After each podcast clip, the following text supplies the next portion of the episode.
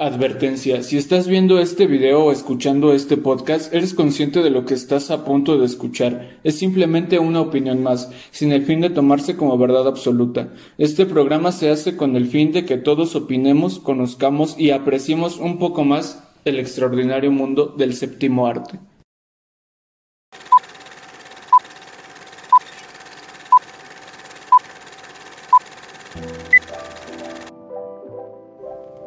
En el capítulo anterior de Dentro de la Matrix, Volver al Futuro, la trilogía, parte 1.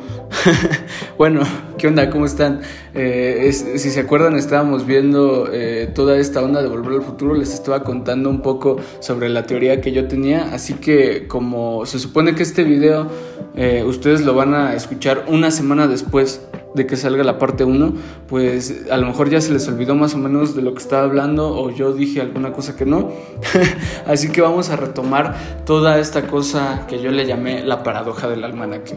Bueno, la paradoja del almanaque que ocurre en Volver al Futuro 2 se viene gestando desde la primera, ¿no? Eh, la teoría es que cuando la máquina del tiempo hace un salto temporal, sí, viaja al pasado o al futuro, pero crea una línea nueva de tiempo o un universo alterno.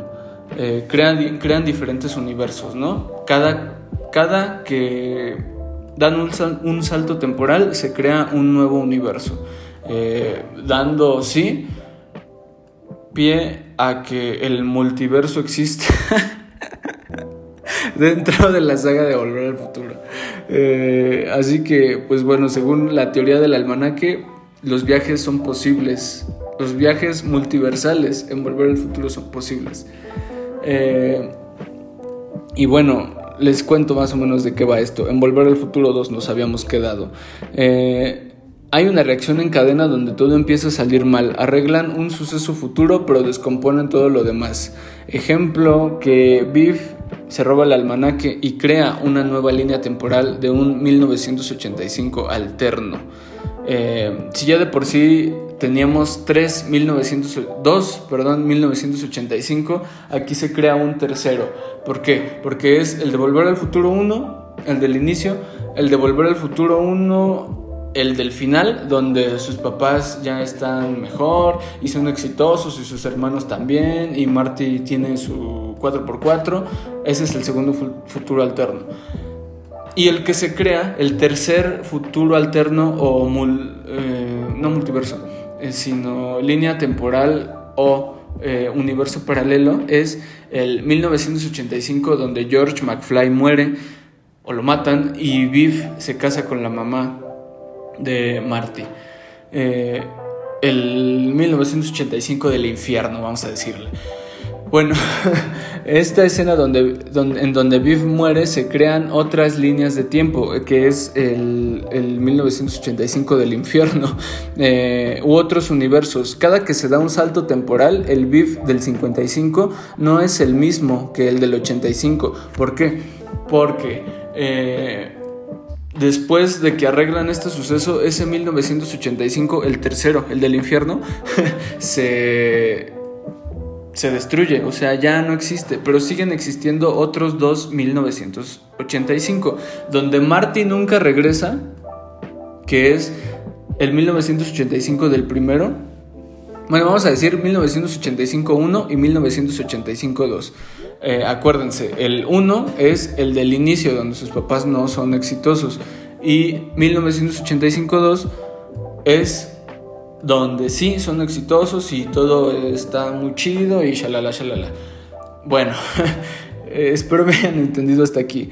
Eh, el BIF del 55 no es el mismo que del 85, porque el primero, el del 55, perdón, el viejito, el, que se muere, pues eso, ¿no? Se muere.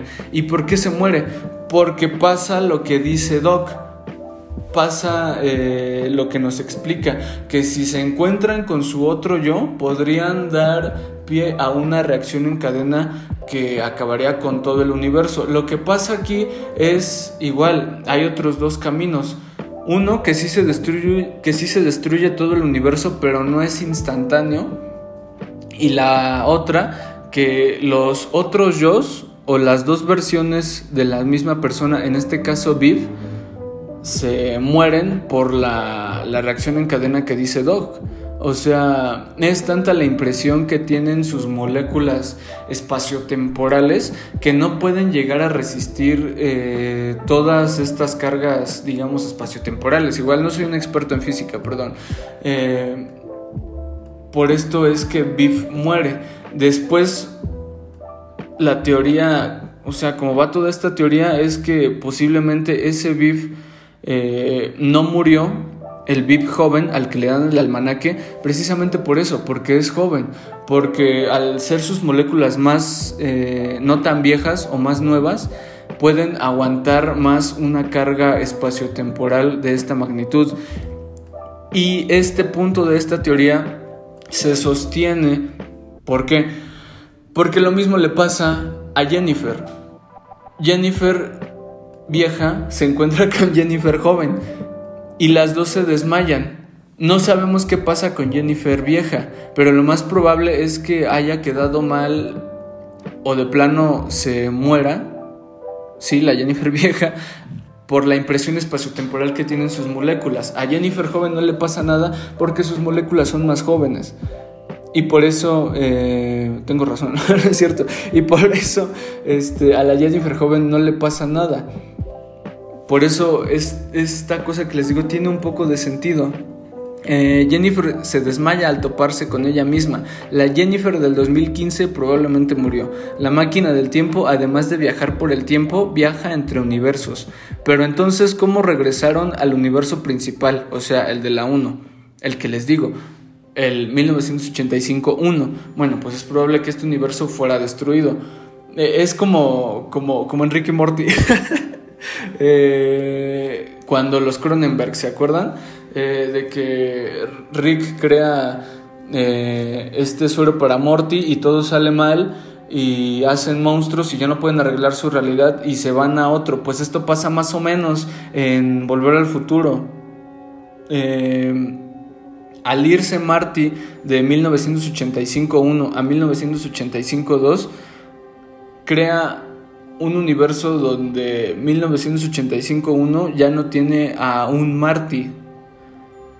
1985-2 tienen dos, pero uno o se fue a una realidad alterna y nunca regresó, o como se los decía en el episodio anterior, en la parte 1, eh, Doc se las ingenió para que fuera destruido o algo así. Así que pues dentro de todo Doc quería bastante a su Marty porque hizo todo lo posible para arreglar todo para que la versión de 1985-2 fuera eh, pues destruida y hubiera solo un Marty, ¿no? Una versión de Marty. Eh, aquí podría haber una especie de refutación a esta teoría porque vemos que Doc se encuentra con su otro yo y a Doc no le pasa nada, ni el Doc joven ni el Doc viejo el del 85 ni el del 55. A ninguno de los dos les pasa nada. Y podrían, aquí ustedes me podrían decir, entonces pues tu teoría está mal, porque ni se desmayan ni nada. Pero les voy a decir por qué. La reacción en cadena se da solamente si las dos versiones de los otros yo, o de los yo, en este caso de los yo del doc, o de las versiones del doc, Solamente se da esta reacción en cadena si sus versiones se reconocen entre sí. ¿Por qué vemos esto? Biff murió, el Biff viejo murió porque se reconoció a sí mismo y tuvieron una conversación y los dos cayeron en conciencia que era él mismo. Aquí Biff le dice que es un pariente lejano, pero yo creo que una persona no es tan estúpida como para sentirse Eh, como que anda, como que anda algo, algo anda mal, ¿no? Eh, Biff es tan ególatra que dice que no se parecía a él, ¿no? Pero, Dios mío, o sea, vamos. y aquí Jennifer se ve a sí misma y se reconoce instantáneamente, o sea, es como este instinto, ¿no? Que se tiene. Biff lo niega porque sí, su instinto está ahí, pero es tan ególatra, tan egocentrista, O sea, veámoslo, el Biff eh, del 55, el joven, es tan ególatra, es este arquetipo del bully, ¿no? Eh, así, el arquetipo del bully. no se podría dar cuenta de que es el mismo, aunque su instinto fuera que sí, inconscientemente se está negando eso, ¿no? Pero por esto muere Biff, el viejo, por esto muere. Y a Doc no le pasa nada. ¿Por qué? Porque solo el del 85 se dio cuenta de que era él y no el del 55. Cuando vemos esto, vemos que el del 55 le dice que le pase una llave de sabe cuántos cuartos o no sé cómo se llama la llave, perdón, no me acuerdo de, de ese detalle se la pide, se la pide que se la pase al del 85 y el otro se da cuenta de que es su otro yo. Sí, el dog original, pero el del 55 no. Y para que esta reacción en cadena pase, se tendrían que dar cuenta los dos, se tendrían que reconocer a sí mismos los dos, cosa que, repito, pasó con Viv y con Jennifer, pero con Doc 85 y con Doc 55 no pasó. Para que la paradoja del almanaque exista, los dos deben de entrar en crisis espacio-temporal. Y aquí fue solo uno, solamente fue la versión del Doc del 1985. Entonces básicamente esta es la teoría del almanaque. Teoría que yo, fan de Hueso Colorado, hago, eh, la proclamo y, no sé, ustedes coméntenme qué piensan de esta teoría. Eh, y bueno, el final de esta teoría no se queda ahí, eh, se desarrolla en la 3. Pero vamos a terminar de analizar un par de sucesos más eh, que ocurren en Volver al Futuro 2. Algo que me gusta mucho de esta saga es que es multi no multireferencial, eh, ¿cuál es la otra palabra? Sobre referencial, no me acuerdo, que hace referencia a sí misma, ¿no? Vemos todas estas similitudes, ¿no? Como Marty se desmaya y es su mamá, pero no es su mamá, y en la 2 es su mamá, en la 3 no es su mamá, luego eh, se encuentra con un antepasado suyo, en este caso su papá, eh, en la 3 es Seamus McFly, que es su tatarabuelo, una cosa así, y, y todo, todo se resuelve de una manera bastante chistosa, ¿no? Pero bueno, vamos a, ver cómo regresan al 55. Aquí me gusta mucho cómo regresan al 55 porque Robert Zemeckis no se la complicó en la trama. De por sí ya es bastante complicado eh, todo esto, toda la trama de, de Volver al Futuro 2. Y para no seguirse la complicando, pues decidió irse a la segura, ¿no? Y saben que le salió perfecto, le salió muy bien. Bob Gale, eh, Robert Zemeckis, Bob Gale, aunque no hubieras hecho nada más en tu carrera, esto es todo lo que tenías que hacer como guionista. o sea, te la rifaste aquí, Bob Gale. Y no se diga Robert Zemeckis y no se diga Spielberg haciendo escuela, ¿no? Em, toda la secuencia que ocurre en el 85 a mí la verdad es que me vuela la cabeza igual es eh, wow, ¿no? Me, me, gusta mucho esta escena porque cuando todo parece...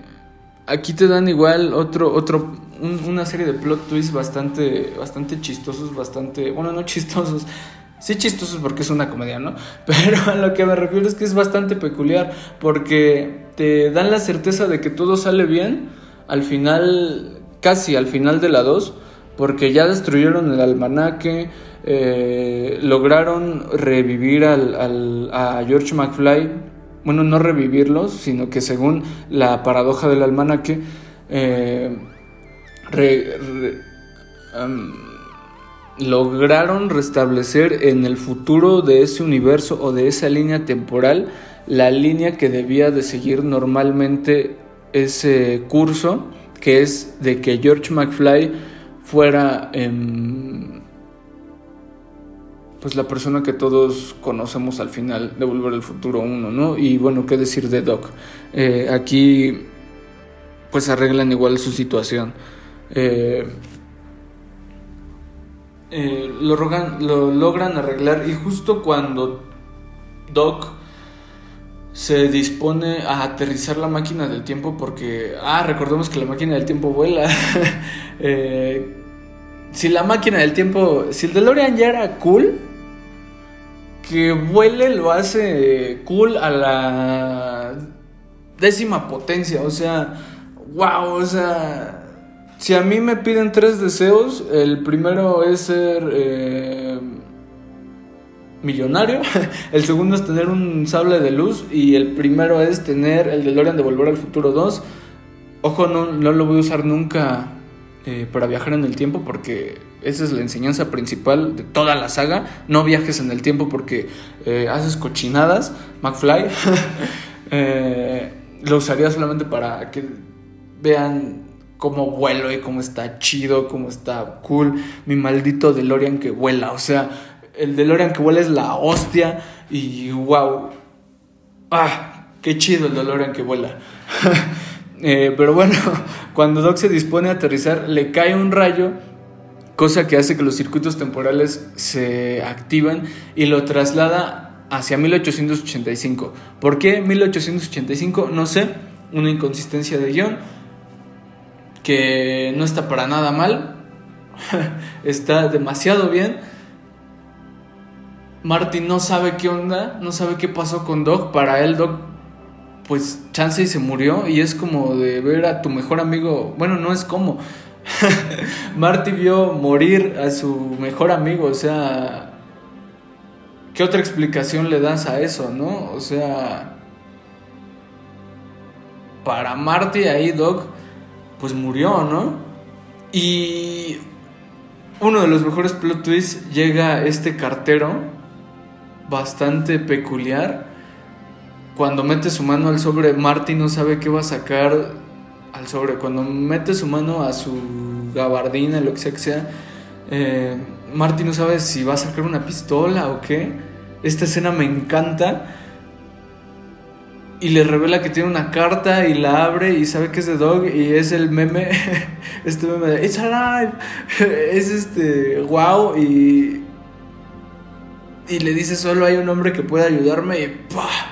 Final épico, otro cliffhanger eh, épico y termina donde empieza la 3 y wow, esto no se puede poner mejor y es donde Volver al Futuro 3 empieza con esta secuencia otra vez que no nos cansamos de verla, eh, no nos cansamos de ver cómo Marty viaja del 55 al 85 otra vez. Es la tercera vez que lo vemos y, nos sigue encantando. A mí me sigue encantando, sea donde lo vea, si la veo en la 1, si la veo en la 2, si la veo en la 3. Esta secuencia, wow, es icónica. Eh, y la volvemos a ver y, y pues wow, ¿no? Pero aquí tenemos la peculiaridad de que está el otro Marty. Entonces ya tenemos tres Martys. Eh, cuatro, si no contamos al, al. o cinco. Ah, ya, la verdad. No, cuatro. No sé cuántos Martys ya tenemos. Eh, pero por eso digo que se crean diferentes universos. Eh, dando pie al multiverso en Volver al Futuro. Gracias.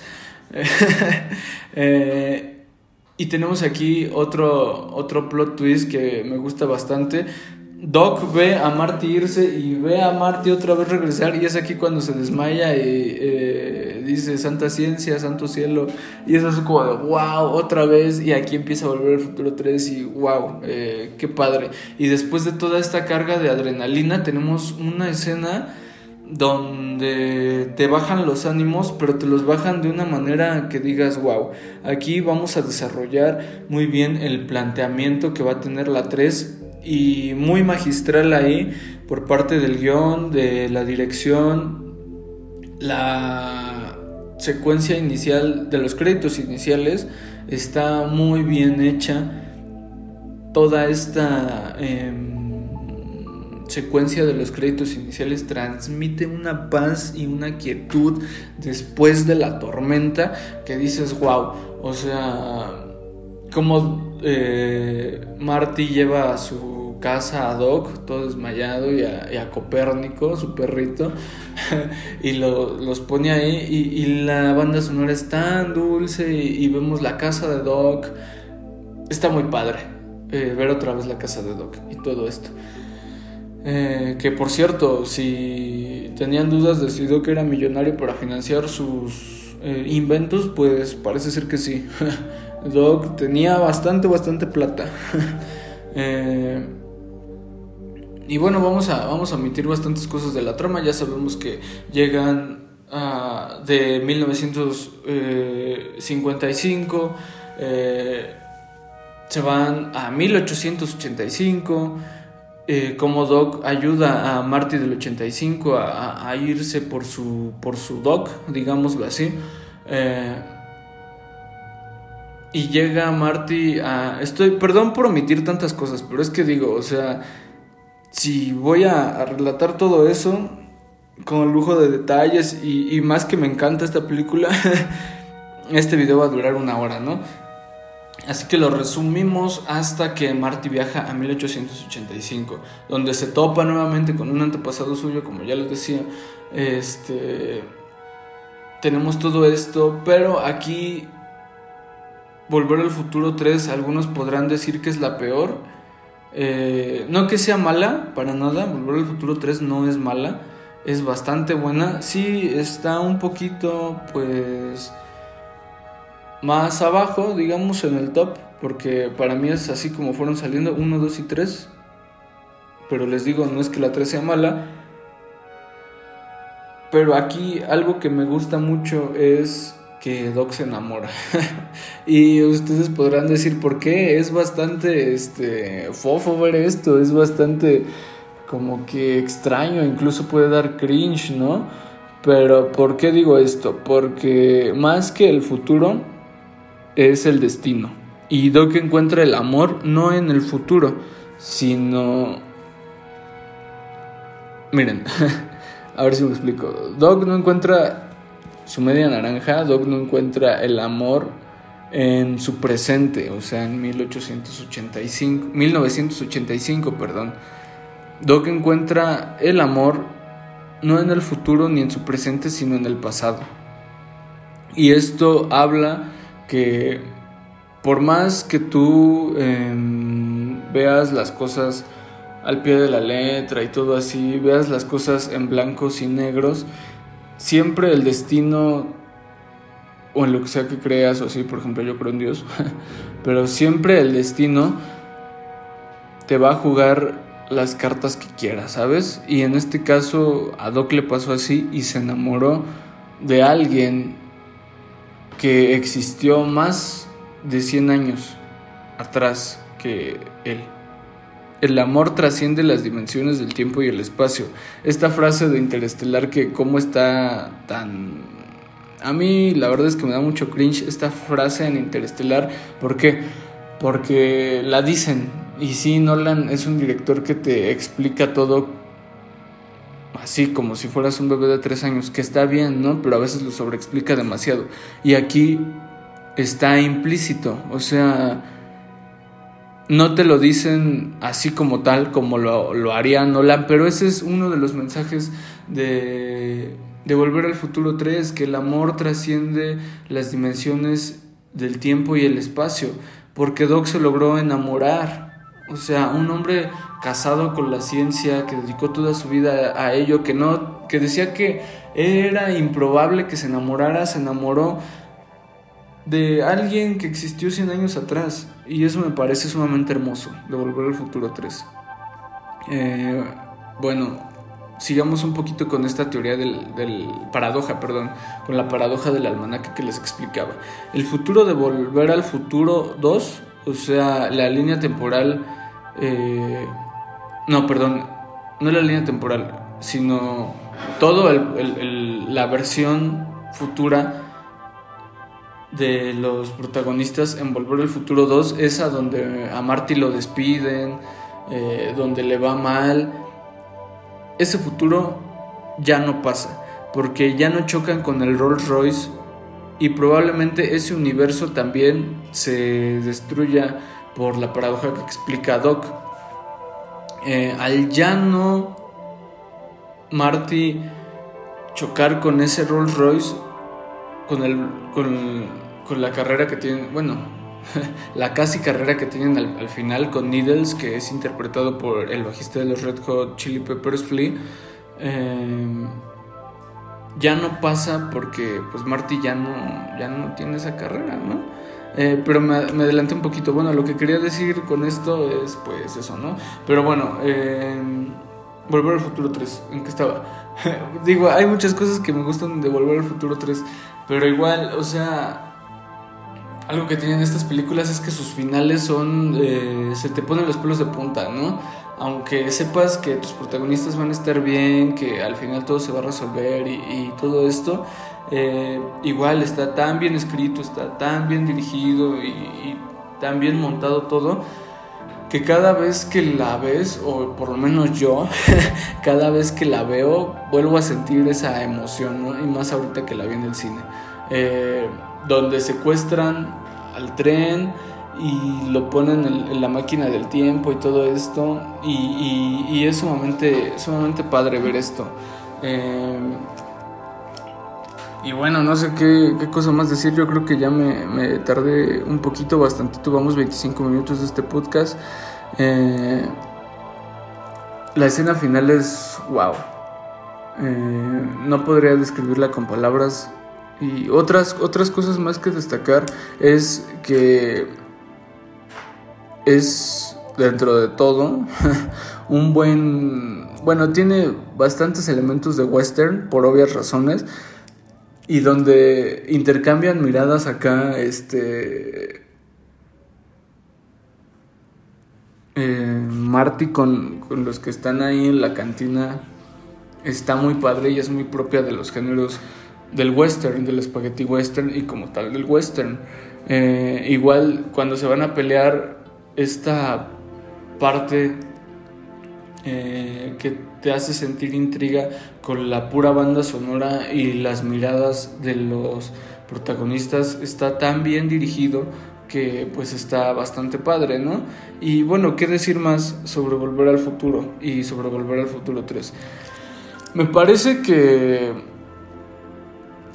es tan espectacular todo esto que a veces nos olvidamos de la enseñanza que tiene, la gran enseñanza que tiene Volver al Futuro como saga. Em, con palabras Doc lo dice y va algo así como de, fórjense un futuro bueno porque ningún futuro está escrito. O sea, más vale lo que hagas hoy que lo que estés haciendo para tu futuro, más o menos así. Y, con esto quiero citar a uno de mis autores favoritos. Octavio Paz se ha convertido en ello, en uno de mis autores favoritos. Y fue muy curioso, o sea, fue como estas casualidades del destino que les digo que pasaban con Doc. Así me sentí yo cuando lo leí, porque la frase que les voy a leer ahorita la leí el mismo día que fui a ver al cine Volver al Futuro 3 en su reestreno. Y es esta, dice. Y hay algo más, el valor supremo no es el futuro, sino el presente. El futuro es un tiempo falaz que siempre nos dice, todavía no es hora. El futuro no es el tiempo del amor. Lo que el hombre quiere de verdad, lo quiere ahora. Aquel que construye la casa de la felicidad futura edifica la cárcel del presente. Y pues wow, o sea, es lo que le pasó a Doug en su anhelo de conocer el presente. Eh, es tanta esta ambición que tiene el ser humano de conocer las cosas futuras que no nos ponemos a pensar en nuestro presente. Eh, ¿Por qué el ser humano tiene esta tendencia a tocar, perdón, a destruir todo lo que toca. Eh, cosa que también vemos en Jurassic Park, ¿no? Queriendo hacerlo todo con las mejores intenciones, pues vemos que las cosas no salieron como tal porque el hombre estaba jugando con juguetes pues que no debía, ¿no? Eh, y pues el tiempo es una de ellas. Creo que hay bastantes cosas que la literatura y el cine nos ha dicho con las cuales no deberíamos jugar. Una de ellas el tiempo.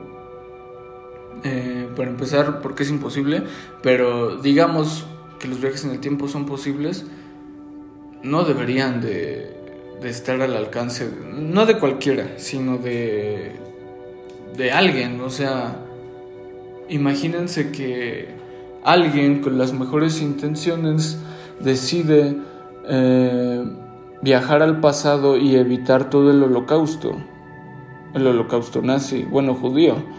Eh, sí, a lo mejor se evita eso, pero pues no sé, a lo mejor las consecuencias podrían ser desastrosas, como lo dice Doc. Eh, las cosas que están así están escritas porque van a pasar, pero si tú quieres que tu futuro sea bien, pues empieza a trabajar en tu presente, ¿no? Es la mayor enseñanza que me deja esta saga y una de las cosas que más me atormentan es que a veces no somos conscientes, yo soy el primero de ellos, a veces no estoy muy consciente del presente, de lo que vivo día con día. Eh, y bueno, como dijera el dog, a formarnos, a forjarnos un futuro, pues bueno, y no sé, ¿qué más decir de esta maravillosa saga? Em, déjame saber en los comentarios qué piensas. Y bueno, si es la primera vez que ves, que escuchas este podcast, pues suscríbete. Y la verdad es que me quedé muy reflexivo, me quedé pensando muchas cosas. Em, por ejemplo, en las IAS, ¿no? Eh, les juro que el próximo capítulo de este podcast va a ser sobre las IAS y por qué las películas nos han dicho que las IAS son malas. Eh, quédense muy, muy pendientes al respecto. Eh, y bueno, en caso de que no los vea, buenos días, buenas tardes y buenas noches.